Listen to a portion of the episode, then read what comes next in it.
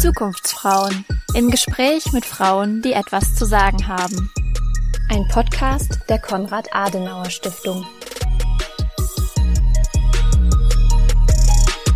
Hallo zu einer neuen Folge der Zukunftsfrauen. Hier kommen Frauen zu Wort, die euch einiges aus ihrem Leben zu erzählen haben und euch dabei ihre persönlichen Tipps und Tricks verraten. Dabei plaudern sie unterhaltsam und fordern mit starker Stimme. In der heutigen Podcast-Folge geht es um den Helene Weber Preis. Dafür habe ich mir eine Helene Weber Preisträgerin aus dem Jahr 2020 eingeladen, Silvia Rabetke. Silvia Rabetke ist seit 2017 Stadtvertreterin in Schwerin und an zahlreichen weiteren Stellen politisch engagiert. Davon wird sie uns gleich noch selbst mehr erzählen. Zuvor darf ich aber noch einmal Lea Linhoff hier im Podcast begrüßen. Ihr kennt sie schon aus der Folge zum Gender Pay Gap. Lea ist studentische Hilfskraft des Frauenkollegs der Adenauer Stiftung, zu dem auch dieser Podcast gehört und studiert in Münster Politik und Recht. Sie wird uns verraten, was der Helene Weber Preis ist und wer Helene Weber war. Hey Lea, herzlich willkommen. Schön, dass du hier bist und uns heute etwas über den Helene Weber Preis und Helene Weber verraten wirst. Was ist denn eigentlich der Helene Weber Preis? Wenn man auf die Website des Helene Weber Preises geht, sieht man, dass die Internetadresse www.frauen-macht-politik.de ist. Und das ist eigentlich auch der Kern davon, worum es bei diesem Preis geht. Seit 2009 würdigt und stärkt der Helene Weber Preis ehrenamtliche kommunale Mandatsträgerinnen, die sich durch herausragendes Engagement hervorgetan haben. Die Preisträgerinnen engagieren sich politisch und zivilgesellschaftlich sowie frauen- und gleichstellungspolitisch und setzen sich für den kommunalpolitischen Nachwuchs sowie die Vielfalt in der Kommunalpolitik ein. Sie sind Vorbilder für potenzielle Kommunalpolitikerinnen, denn nach wie vor gibt es weniger Frauen als Männer in der Politik und Frauen sind weiterhin strukturell benachteiligt. Frauen müssen vermehrt in Machtpositionen und daher gilt generell, Frauen macht Politik. Und wie kann man den Preis bekommen? Bewirbt man sich darauf oder wird man nominiert oder wie läuft das ab? Vorschläge kommen von den Abgeordneten des Deutschen Bundestages. Alle Parlamentarierinnen und Parlamentarier können eine Kandidatin dafür benennen. Und in der Jury sitzen dann Vertreterinnen und Vertreter der politischen Stiftungen, des Deutschen Frauenrates, der kommunalen Spitzenverbände und des Lene Weber Netzwerkes. Den Vorsitz der Jury hatte die parlamentarische Staatssekretärin bei der Bundesfrauenministerin Karen Marx inne. Jetzt haben wir ganz viel über den Helene Weber Preis geredet, aber noch nicht über die Namensgeberin. Wer ist Helene Weber gewesen? Ja, Helene Weber ist eine der Mütter des Grundgesetzes. Sie ist 1881 in Wuppertal geboren worden und 1962 in Bonn gestorben. Und sie war Mitglied der Zentrumspartei und der CDU. Nach anfänglicher Zurückhaltung kämpfte sie auch für die formale Gleichstellung von Männern und Frauen im Grundgesetz, also für den Satz Männer und Frauen sind gleichberechtigt, Artikel 3 Absatz 2 im Grundgesetz. Sie gilt nach dem Krieg auch als einflussreichste Frau der Union. Sie war unter anderem 13 Jahre Mitglied des Deutschen Bundestages und engagierte sich für Frauen, insbesondere beim katholischen Frauenbund. In der CDU war sie die Mitbegründerin der Frauenarbeitsgemeinschaft, der als Vorläufer der heutigen Frauenunion gilt. Und beharrlich drängte sie Bundeskanzler Adenauer auch dazu, wenigstens ein Ministerium der Leitung einer Frau zu übertragen. Und das ist dann auch 1961 geschehen. Elisabeth Schwarzhaupt wurde Kabinettsmitglied. Für ihre Arbeit wurde Helene Weber mehrfach prämiert und ausgezeichnet. 1929 erhielt Helene Weber das päpstliche Ehrenkreuz. 1930 wurde sie von der Staatswissenschaftlichen Fakultät der Universität Münster mit der Ehrendoktorwürde ausgezeichnet 1956 wurde sie mit dem Großen Verdienstkreuz mit Stern des Verdienstordens der Bundesrepublik Deutschland ausgezeichnet und fünf Jahre später folgte das Schulterband zum Großen Verdienstkreuz mit Stern. Und heute werden engagierte Frauen mit ihrem Preis ausgezeichnet und mit einer Preisträgerin des Helene Weber Preises möchten wir heute sprechen. Danke Lea für den guten kurzen Überblick. Und ich darf direkt Frau Rabetke begrüßen. Hallo Frau Rabetke und herzlich willkommen hier bei uns im Podcast. Hallo, Frau van der Linde. Ich freue mich, dass ich dabei sein kann. Frau Rabetke, Sie haben 2020 den Helene Weber Preis für Ihre besonderen kommunalpolitischen Leistungen erhalten. Sie sind ja wirklich auf vielfältige Weise politisch engagiert. Wo kann man Ihnen überall in der Politik begegnen? In der Politik bin ich ja in ganz unterschiedlichen Bereichen aktiv. Hervorheben würde ich da natürlich mein Mandat als Stadtvertreterin in Schwerin. Ich bin Mitglied der CDU-FDP-Fraktion, dort äh, stellvertretende Fraktionsvorsitzende. Außerdem bin ich stellvertretende Kreisvorsitzende der äh, CDU Schwerin. Ich bin stellvertretende Landesvorsitzende der Frauenunion Mecklenburg-Vorpommern, Vorsitzende der Kreisfrauenunion in Schwerin, Mitglied im Kulturausschuss, Vorsitzende des Ausschusses für Bauen, Stadtentwicklung und Verkehr und Mitglied noch im Umlegungsausschuss und seit vielen, vielen Jahren, da habe ich meine politische Karriere begonnen, im Ortsbeirat Lankow in einem Stadtteil, in dem ich mal gewohnt habe. Das hat seit 2009 bin ich dort als stellvertretende Vorsitzende und immer noch dort. Und seit 2017 bin ich eben Stadtvertreterin. Wie und wann sind Sie zur Politik gekommen? Ja, das war wie gesagt 2009. Meine Kinder waren aus dem Gröbsten raus und ich dachte mir da, jetzt wird es Zeit, sich mal wieder einzubringen. Und ähm, ja, ich habe mich immer für meine Stadt interessiert, auch ähm, politisch, kulturell bin ich immer sehr engagiert gewesen. Und da bot sich mir die Möglichkeit, im Ortsbeirat in Lankow mitzuwirken. Ich ähm, habe mich dort auch äh, dann für die CDU engagiert, war lange nicht Mitglied einer Partei. Zu DDR-Zeiten war ich äh, LDPD, also Liberaldemokratische Partei. Dort war ich Mitglied. Nach der Wende dann bin ich ins private Leben ganz abgetaucht und habe dann irgendwann wieder angefangen, mich politisch zu engagieren. Und das begann, wie gesagt, dann im Ortsbeirat in einem Stadtteil von Schwerin.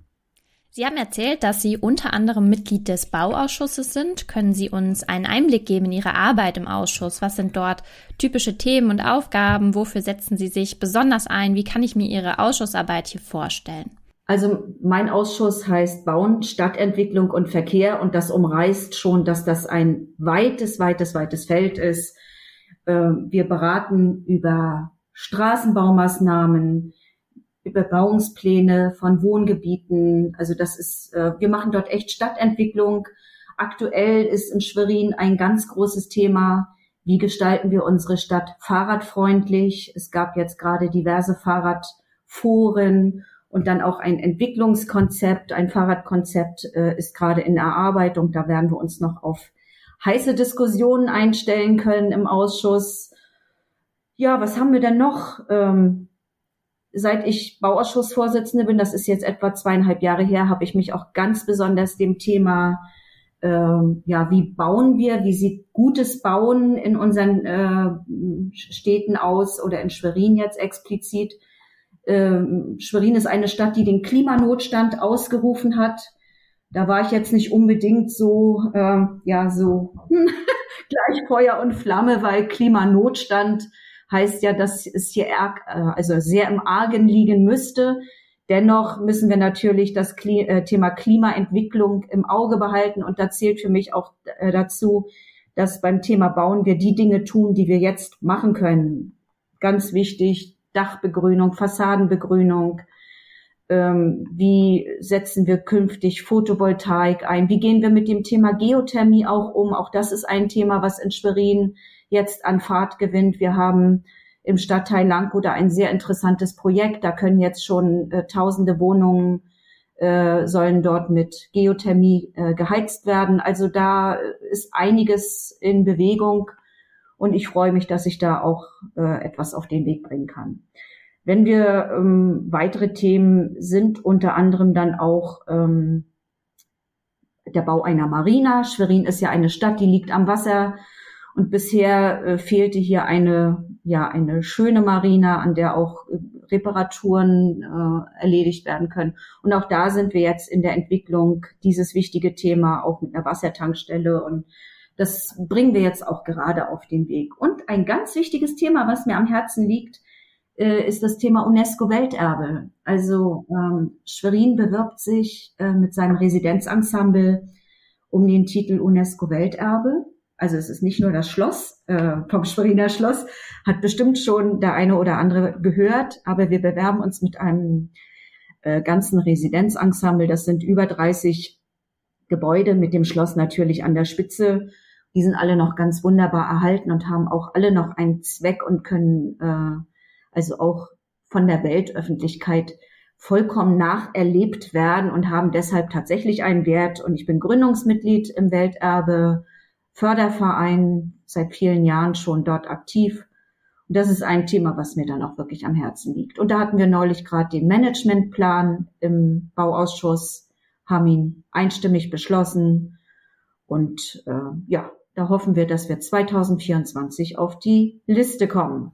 Das mal so jetzt kurz umrissen. Und man muss sich das so vorstellen, also ähm, der Bauausschuss hat keine Art Selbstbefassungsrecht, sondern ähm, man bekommt dort aus der Stadtvertretung, aus den Fraktionen gibt es Anträge und die werden dann überwiesen zur Beratung in die Ausschüsse. Und genauso gehen wir dann auch im Bauausschuss mit den überwiesenen Anträgen oder auch mit Vorlagen der Verwaltung um und beraten diese und beschließen, lehnen manchmal auch ab. Also es ist ein, ein gutes Diskutieren und ein gutes Arbeiten. Mir gefällt die Arbeit dort sehr. Was gehört für Sie alles an Aufgaben zu Ihrem Engagement in der Kommunalpolitik? Das geht ja wahrscheinlich weit über Ausschuss- und Gremiensitzungen hinaus. Ja, die Sitzungen sind ja eigentlich mal, sag ich mal so, die Spitze des Eisberges. Vor jeder Sitzung ist, steht immer die Vorbereitung der Sitzung. Also man muss alle Anträge, also ich als Ausschussvorsitzende muss sowieso alle Anträge lesen, ich muss die Papiere lesen, die Unterlagen, damit ich dann noch weiß, worüber ich rede und worüber andere gegebenenfalls auch noch sprechen möchten. Ähm, also das gehört dazu. Dann natürlich die Arbeit in der Fraktion, ganz wichtig. Unsere CDU-FDP-Fraktion, das sind zehn Personen, neun Männer, ich die einzige Frau.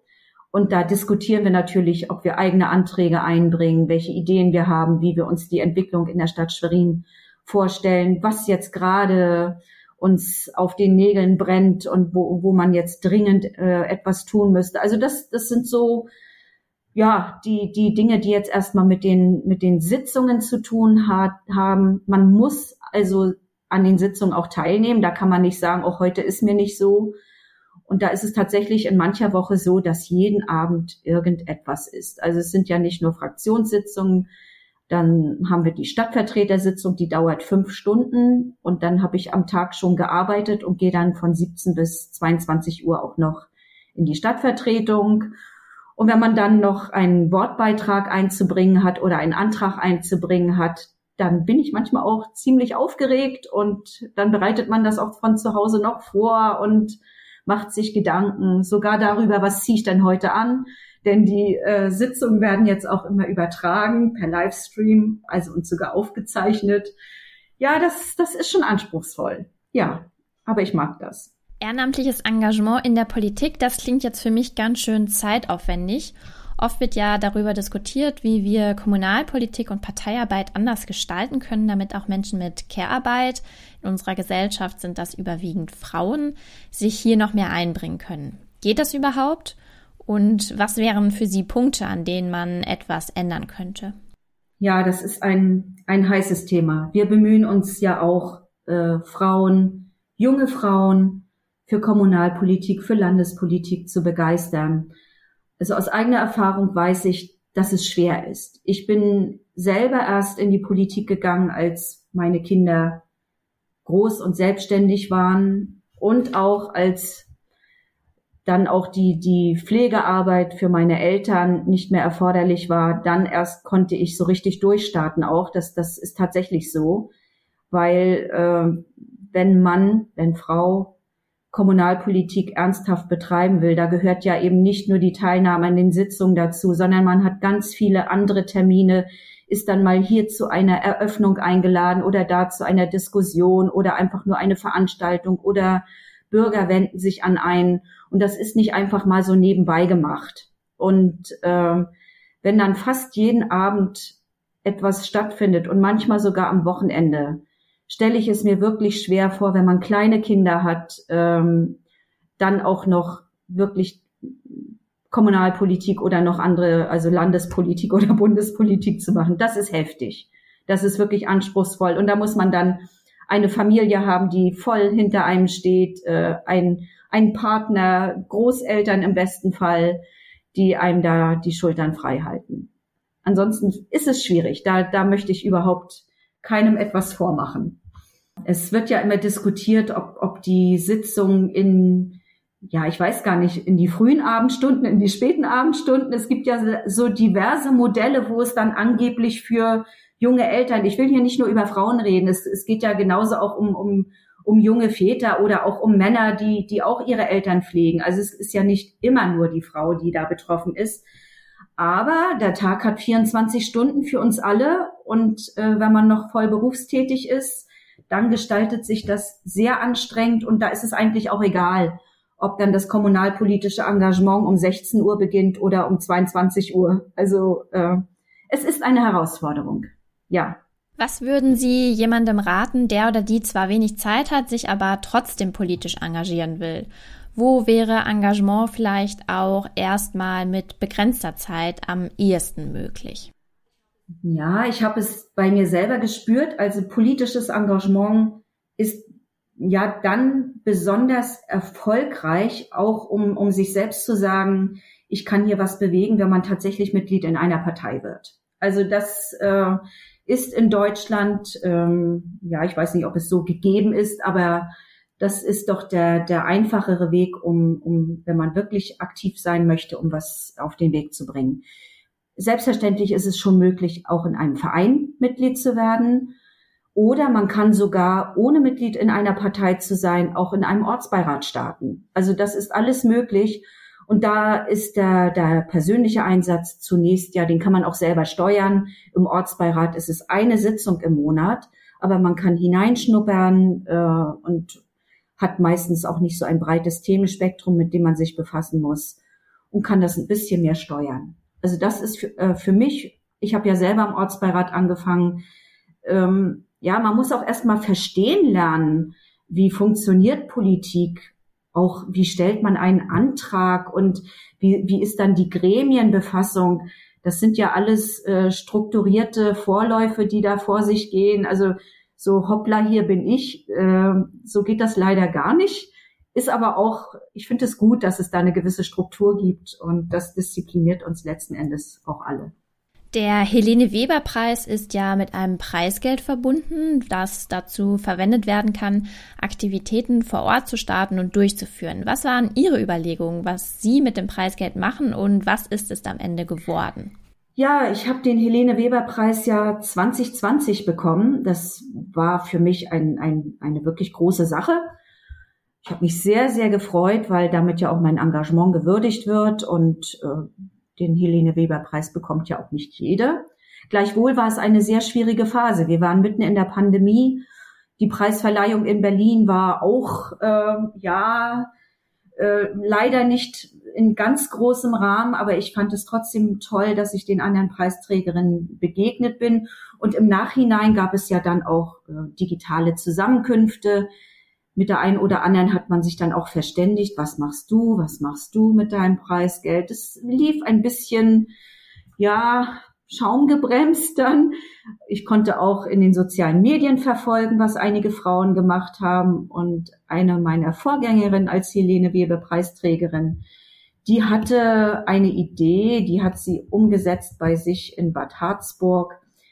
Ähm, in der Männerrepublik ein Buch von Thorsten Körner, da hat sie eine Lesung veranstaltet und da dachte ich, ja, das könnte auch für Schwerin eine gute Idee sein. Ich habe mir dann das Buch tatsächlich gekauft und habe festgestellt, ups, ja, da geht es so gar nicht um unsere ganze Republik, sondern eigentlich hauptsächlich um die alte Bundesrepublik.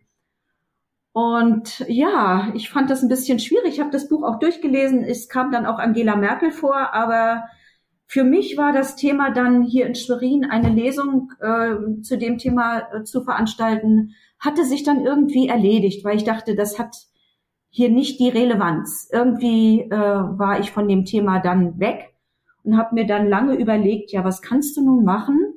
Corona, du darfst dich nicht treffen, und ich wollte auch nicht die immerhin 1000 Euro Preisgeld äh, jetzt so in, in einer Veranstaltung irgendwie ja rumbringen, sagen wir es mal sehr flapsig. Ich bin dann auf eine Idee gekommen.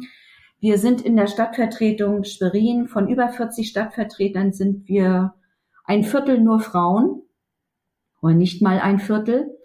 Und da habe ich einen kommunalpolitischen Frauenstammtisch ins Leben gerufen, Wir haben uns allerdings erst letztes Jahr, äh, ich glaube im August, September zum ersten Mal getroffen, als die Corona-Lage und die Sommerpause sich entspannt hatte. Sagen wir es mal so, nach der letzten Landtagswahl hat das erste Treffen dann stattgefunden. Seitdem hatten wir fünf Stammtische und das äh, gestaltet sich doch sehr, sehr angenehm. Wir sind uns tatsächlich äh, über die Parteigrenzen hinweg so kann ich es jedenfalls für mich sagen, näher gekommen. Ich begegne allen jetzt auch viel offener und spüre das irgendwie auch bei mir, also für mich, dass man auch mit mir anders umgeht und genauso soll es ja sein. Wir diskutieren auch politisch, über auch über Themen, aber viel wichtiger war mir erstmal, dass wir uns überhaupt mal kennengelernt haben, was sonst irgendwie nicht gelungen war bis dahin. Ja, und äh, es gibt jetzt, also wir werden äh, in zwei Wochen den nächsten Stammtisch haben. Und dann ist das Preisgeld auch aufgebraucht und wir haben aber schon beschlossen, dass wir die Stammtische auch fortsetzen werden. Und das finde ich ist die beste Nachricht dabei. Sie haben das Preisgeld also zum Netzwerken verwendet. Unbedingt, ja. Also ich finde, das ist wichtig. Also wir schmieden da jetzt überhaupt keine Frauenbündnisse und schon gar nicht Bündnisse gegen, gegen Männer, das darum geht's überhaupt nicht. Aber es geht einfach darum, sich sich äh, außerhalb der, der Sitzungen zu begegnen, außerhalb von konträren Diskussionen äh, einfach mal kennenzulernen, zu treffen und auszuloten, wo sind denn überhaupt unsere Gemeinsamkeiten und was können wir auch gemeinsam für diese Stadt tun. Ja, genauso darum geht's ja. ja. Frau Rabetke, Sie sind in Schwerin geboren, also in der DDR aufgewachsen. Inwiefern würden Sie sagen, prägt das Ihren Blick auf Politik und Ihr politisches Handeln, Ihr Engagement? Ja, ich war auch zu DDR-Zeiten immer politisch interessiert, bin dann mit 18 Jahren oder 19, 19 Mitglied der Liberaldemokratischen Partei geworden.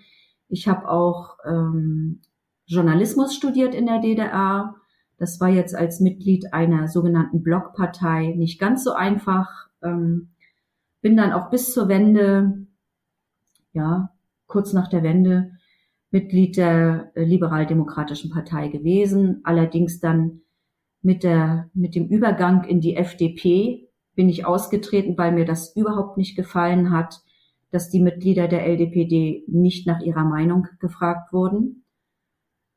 Und ja, was ist heute anders? Also Demokratie, also ich kann für mich sagen, auch bei aller Kritik am aktuellen System, die ja immer mal wieder hochkommt, für mich ist es eine, eine Gesellschaft, in der ich mich einbringen kann, wenn ich mich einbringen möchte. Ich kann meine Meinung sagen, ich kann in den Diskurs gehen und das ist eine ganz, ganz wichtige Erfahrung. Ich kann etwas bewegen, aber ich ich muss es auch selber wollen. Also darauf zu warten, dass andere für einen die Probleme lösen, das war sowieso noch nie mein Ding und deswegen ist es, ist es okay, wie es ist und da kann man auch jeden nur einladen, diese Erfahrung auch mal selbst zu sammeln. Was sind für Sie aktuell wichtige Themen, die Sie voranbringen möchten? Ja, ich habe es ja schon erwähnt, äh, im Bauausschuss äh, das Thema klimagerechtes Bauen, dann die große Diskussion Fahrradverkehr in Schwerin. Schwerin ist eine sehr alte Stadt mit ähm, ja mit mit viel Streitpotenzial. Auch da, wo Fahrrad sich breit macht, muss Auto weg. Und ähm, ich ich mag es immer nicht, wenn man dann so ein bisschen militant sagt, na ja, dann müssen sich die Autofahrer eben Gedanken machen, wo sie ihre Autos hinstellen. Ich hätte da gerne Lösungen, die möglichst vielen Interessen gerecht werden. Das ist, das wird eine schwierige Herausforderung. Dann ähm, ist Schwerin die einzige Landeshauptstadt in Deutschland ohne eine Universität, ohne eine größere staatliche Hochschule. Da setzt sich auch meine Partei aktuell auch sehr dafür ein, dass wir hier eine große Hochschule herbekommen. Die Diskussionen laufen noch nicht so, wie wir sie uns vorstellen, aber das da sind noch dicke Bretter zu bohren und da sind wir dabei.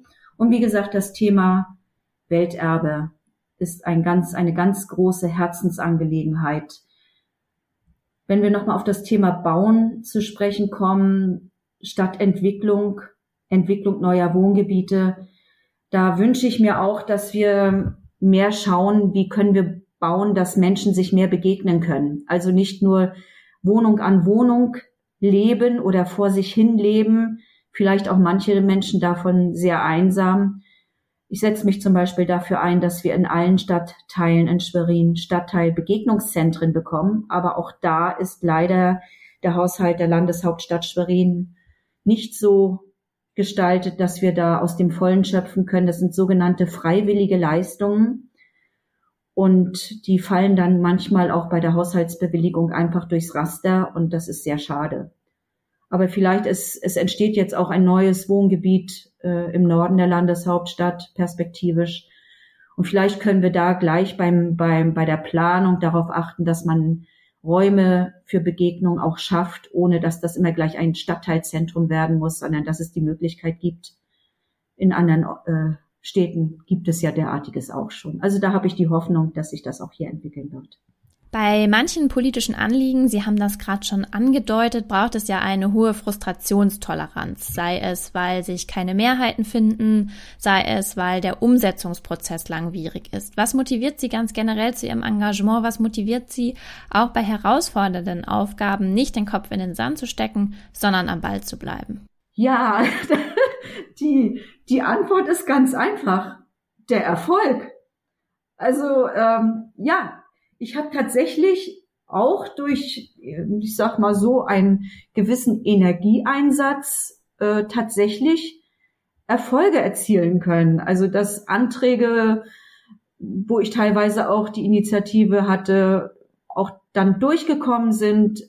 Ganz besonders freue ich mich, dass wir ein neues Stadtgeschichtsmuseum bekommen werden, also einen modernen Neubau. Ich hoffe jedenfalls, dass er dann modern wird ähm, da habe ich mich wirklich stark engagiert, auch über Parteigrenzen mit anderen Stadtvertreterinnen und Stadtvertretern gesprochen, diskutiert und dann auch letzten Endes ihre Stimme bekommen. Und da freue ich mich immer, wenn solche Überzeugungsarbeit dann Früchte trägt. Das ist es tatsächlich. Also ohne Erfolg wäre ich doch gar nicht mehr motiviert. Dann hätte ich wirklich den Kopf in den Sand gesteckt. Also es muss immer so sein, dass die Waage der Erfolge die muss oben sein. Also ja, wenn, wenn die Misserfolge überhand nehmen würden, dann müsste ich mich ja fragen, was tue ich da eigentlich? Also ja, noch ist es so, dass ich mich sehr wohl dabei fühle bei dem, was ich da mache. Und ich habe auch in meiner Fraktion viel Unterstützung und wir sind ein gutes Team und deswegen macht die Arbeit dort auch wirklich Spaß. Frau Rabitke, eine kurze Frage zum Schluss. Was sind für Sie die Top drei Gründe, die dafür sprechen, sich politisch zu engagieren? Oh, jetzt muss ich erstens, zweitens, drittens sagen. Hm. Erstens, ich spüre, dass ich etwas bewegen kann. Hm. Zweitens, ich kann meine Stadt voranbringen und für die Bürger etwas tun. Und drittens, ja, oder vielleicht noch zu zweitens, es ist unheimlich sinnstiftend, was ich da mache. Also auch für mich als Persönlichkeit. Ich kann mich total weiterentwickeln oder hab das auch, also spüre ich ja an mir. Wenn ich früher immer sehr aufgeregt war, wenn es irgendwo darum ging, äh, vor Publikum zu sprechen, das hat sich nicht ganz gegeben, aber doch schon immerhin. Also ich, das, das ist schon, ja, es, es ist einfach auch ein, ein Teil einer persönlichen Entwicklung.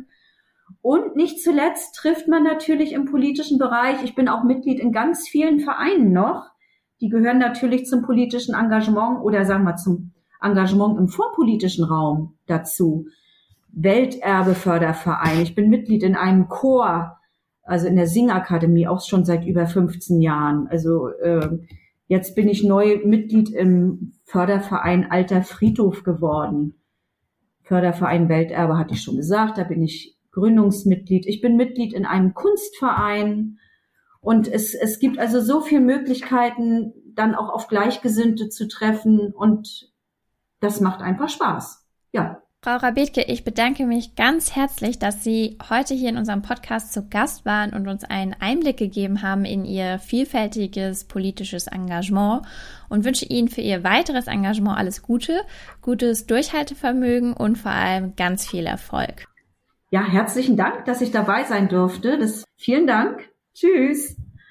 Das war's auch von uns für heute. Wir starten jetzt in die Sommerpause. Die Zukunftsfrauen hört ihr Ende August wieder und wir halten ein paar Veränderungen und Überraschungen für euch bereit. Bis dahin, genießt den Sommer, schreibt uns eine Mail oder auf Instagram oder Facebook, wenn ihr einen Wunsch habt, wen wir unbedingt mal in den Podcast einladen müssen und hört im August wieder rein, wenn es heißt Zukunftsfrauen im Gespräch mit Frauen, die etwas zu sagen haben.